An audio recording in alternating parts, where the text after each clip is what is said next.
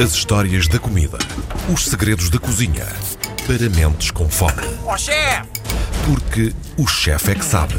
Com o chefe Tiago Emanuel Santos à segunda-feira. Hoje, num episódio que vai ter ovos em tudo e mais alguma coisa. E Tiago, antes de começarmos, tenho que te mostrar aqui uma dúvida que nos chegou.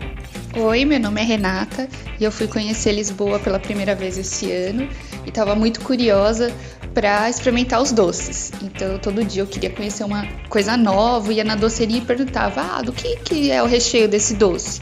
Aí era ovo e canela. No outro dia eu perguntava: ovo e nozes. No outro, ovo e amêndoas. Enfim, não entendi porque os portugueses não variam muito no recheio dos doces. Sempre tem ovo. Há uma razão para isto? Ah, ainda bem que a Renata colocou esta razão e, e nós vamos falar sobre ela. Falar dos ovos é falar, obviamente, de doces conventuais, João. E hum, a origem do ovo eh, tem, tem uma, uma razão muito específica. Durante o século XVIII e século XIX, Portugal era provavelmente o maior vendedor e o maior produtor de ovos da Europa e vendedor de claras de ovos, que eram utilizadas para duas coisas. A primeira, clarificar os vinhos brancos, portanto, que se faziam no mundo por causa da ovo-albumina, e depois utilizar também essas claras para engomar a roupa dos nobres. E, portanto, havia muitas gemas. As gemas eram utilizadas para dar de comer aos animais eh, e mais tarde acabam por ser utilizadas nos conventos. E começam a ser eh, utilizadas nos conventos de que forma? O açúcar vem, vem da Índia eh, e quando vem, cria-se a primeira produção já no século XV na quarteira, no Algarve e depois mais tarde na Madeira.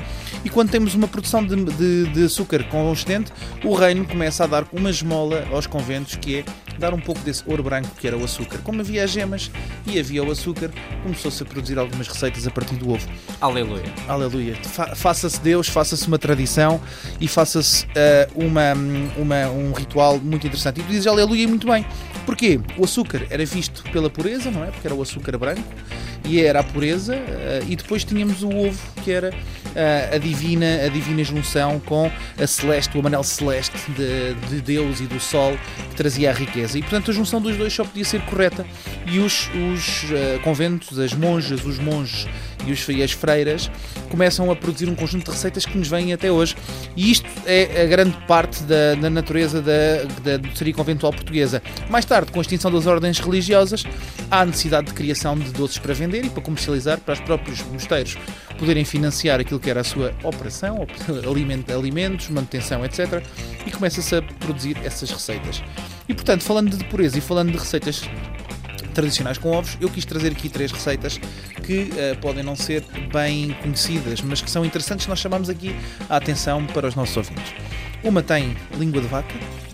Língua de vaca, literalmente língua de vaca. Literalmente língua de vaca. Língua, língua é um do doce. animal é um doce. Ah. A outra tem palha. Palha também palha, literalmente? Não, palha, palha, já vamos ver palha de que palha. Ok. E vou trazer também uma porca de beja.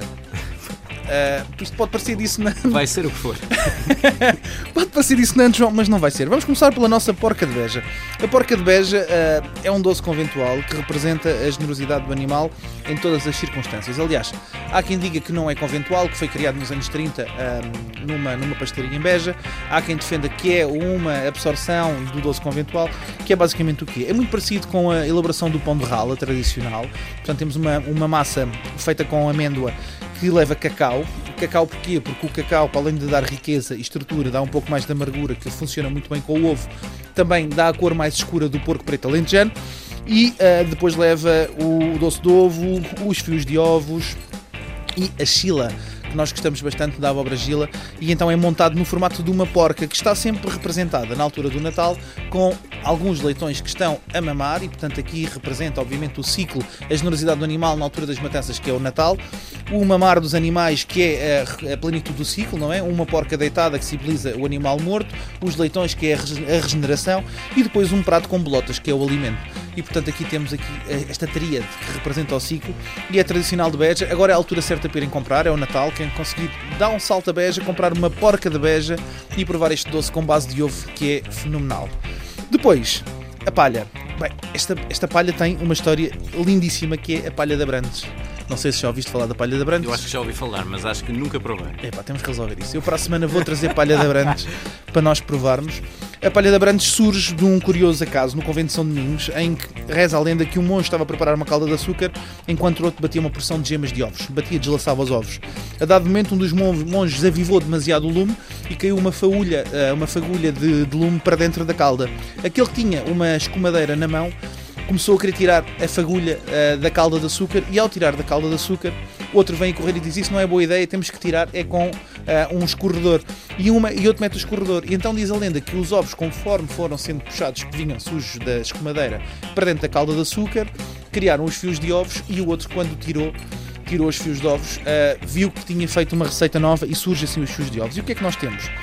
Um, uh, porque é que se chama Palha de Abrantes? Abrantes era uh, um, um, território que alimentava o gado de Lisboa.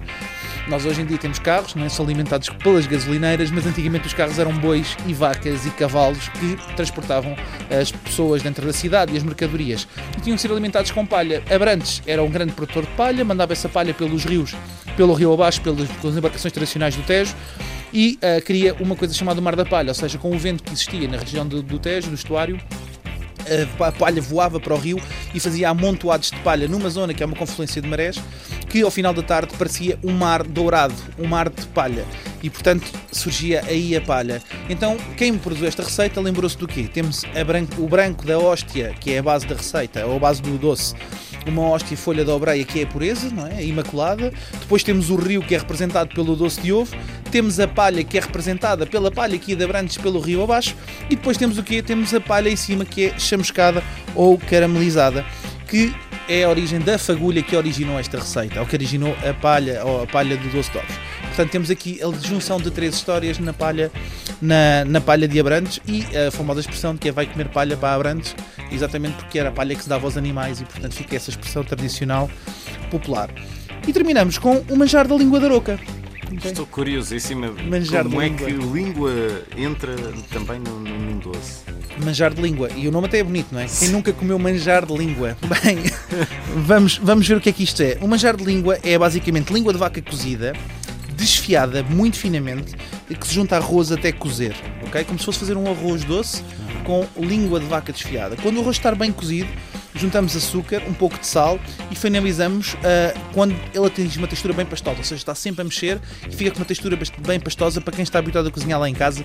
É uma coisa chamada pão de estrada, ou seja, tu passas com uma colher no fundo do tacho Sei. e vês uma estrada bem definida nesse, nesse prato. Após, após teres um pão de estrada, retiras do lume, juntas as gemas, deixas arrefecer reservas e uh, tens este manjar de língua pronto. Isto é delicioso, é fantástico e uh, é bem provável que tenha sido a partir desta receita que se popularizou tanto o portuguesíssimo arroz doce que nós falámos na semana passada ou o leite creme do norte, porque a receita é exatamente igual a um arroz doce, mas começa sempre com uma base de língua. E porquê a língua? João, perguntas tu muito bem. Porquê? Proteína. Temos ah. açúcar, temos hidrato de carbono. O que é que falta aqui? Proteína, que a proteína era adicionada pela língua de vaca. Portanto, hoje terminamos com este manjar de língua. Espero que todos vós possam ter, uh, junto das vossas casas, um bom manjar de língua esta semana e dar um saltinho à Aroca, a Beja e a Abrantes, provarmos estas iguarias e depois dizerem-nos o que é que acham. E na próxima semana há mais o Chef que sabe.